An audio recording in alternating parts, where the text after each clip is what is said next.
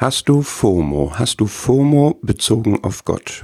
In dieser dritten Folge möchte ich diesen Begriff FOMO, das heißt Fear of Missing Out, Angst, etwas zu verpassen, beziehen auf Gott. Hast du Angst, mit Gott etwas zu verpassen?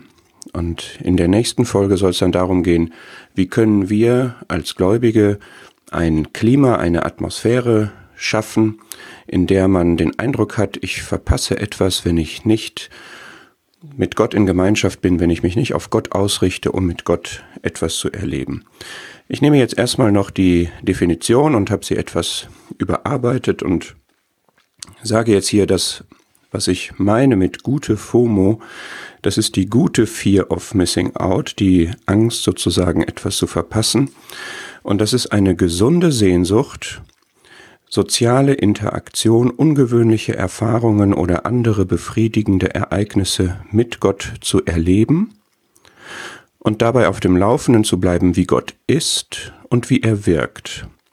Und das nach seinem Plan für jeden persönlich. Es kann natürlich nicht darum gehen, dass ich jetzt allen Erlebnissen, die andere mit Gott machen, hinterherlaufe und meine, genau das Gleiche müsste ich in meinem Leben auch haben. Das meine ich damit also nicht sondern dass daraus, wie man Gott erlebt und was ich mitbekomme, wie man mit Gott lebt, wie man sich miteinander über Gott austauscht, wie man miteinander betet, wie man miteinander Gemeinschaft hat vor Gott und mit Gott, dass das eine Sehnsucht in mir auslöst, zum einen diese Kontakte auch zu haben, zum anderen solche Erfahrungen auch zu machen, auch ungewöhnliche Erfahrungen und drittens befriedigende Begegnungen und Ereignisse mit Gott zu haben, die wirklich mein Leben auch erfüllen. Und das, finde ich, kann eine gesunde Sehnsucht sein, eine, ja, gute FOMO eben.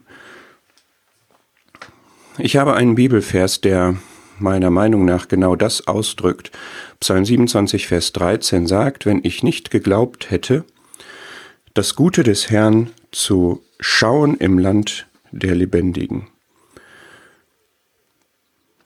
Da sagt David jetzt, ich habe damals geglaubt, das Gute des Herrn zu schauen im Land der Lebendigen, und wenn ich das nicht gemacht hätte, wenn ich nicht geglaubt hätte, und dann endet der Vers, Punkt, Punkt, Punkt, Ausrufezeichen. Ich setze dort ein, dann hätte ich was verpasst. Dann wäre etwas schiefgegangen. Dann wäre ich schwach geworden. Dann wäre ich gefallen. Dann hätte ich verloren. Und David hatte demnach diese Ausrichtung. Er wollte das Gute des Herrn schauen und er setzte auch Glauben da rein. Und ihm war bewusst, wenn ich das nicht mache, dann verpasse ich etwas, dann scheitere ich, dann erlebe ich Gott eben nicht, dann schaue ich Gott eben nicht. Und ich möchte dir jetzt Mut machen, dass du diesen Vers auch für dich als Ausrichtung nimmst und packe den jetzt in drei verschiedene Bereiche aus. Das erste ist, es geht um das Land der Lebendigen. Hast du den Blick auf Gott, dass du ihn jetzt erleben kannst? Im Land der Lebendigen können wir auch auf die Zukunft beziehen. Wenn wir den Herrn Jesus sehen, wie er ist, dann werden wir alle mit ihm leben, und zwar ewig. Aber das kann von David eigentlich nur so gemeint sein, jetzt und hier, im Land der Lebendigen, im Land derer, die jetzt für Gott leben. Hast du die Sicht, dass dir der Glaube nur etwas für die Ewigkeit bringt? Oder hast du die Sicht, dass man jetzt zu Lebzeiten hier auf der Erde Gott erleben kann? Im Land der Lebendigen, jetzt und hier und heute. Es ist total wichtig, dass der Glaube jetzt gelebt wird und dass Gott sich jetzt zeigt und dass Gott jetzt erlebt werden kann. Das Gute des Herrn schauen, das Gute, alles, was Gutes von Gott kommt, von ihm kommt jede gute Gabe, jedes vollkommene Geschenk. Er ist ein Gott der ewigen Güte. Und das kann man schauen. Man kann das Gute des Herrn schauen, man kann sehen, wie sich seine Güte zeigt. Was kann das sein? Und wie können wir uns das gegenseitig mitteilen? Wofür steht Gott? Was kann man mit Gott erleben? Hast du dich mal ganz niedergedrückt gefühlt und bist mit deinen Sorgen und Fragen ins Gebet gegangen und bist danach gemäß der Verheißung, die das Wort gibt, mit Frieden wieder aufgestanden, dann hast du das Gute des Herrn geschaut. Hattest du mal ein schlechtes Gewissen und hast es nicht weiter mit dir rumgetragen, sondern bist zu Gott gegangen und hast das abgelegt und hast wirklich geglaubt, dass du da Vergebung bekommst und hast dich erleichtert gefühlt.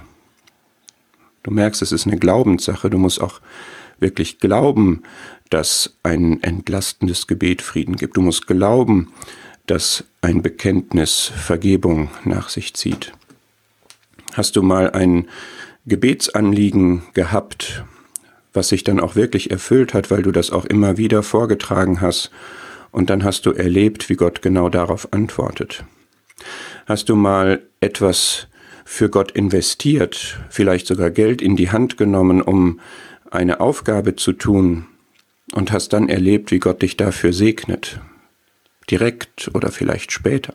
Hast du mal in einem Bewerbungsgespräch gesessen und gemerkt, dass jetzt genau die Dinge wichtig werden, die du vorher gemacht hast und in die Hand genommen hast und Wege, die du gegangen bist, die jetzt zum Tragen kommen und dir Erfahrungen verschafft haben, die jetzt gebraucht werden.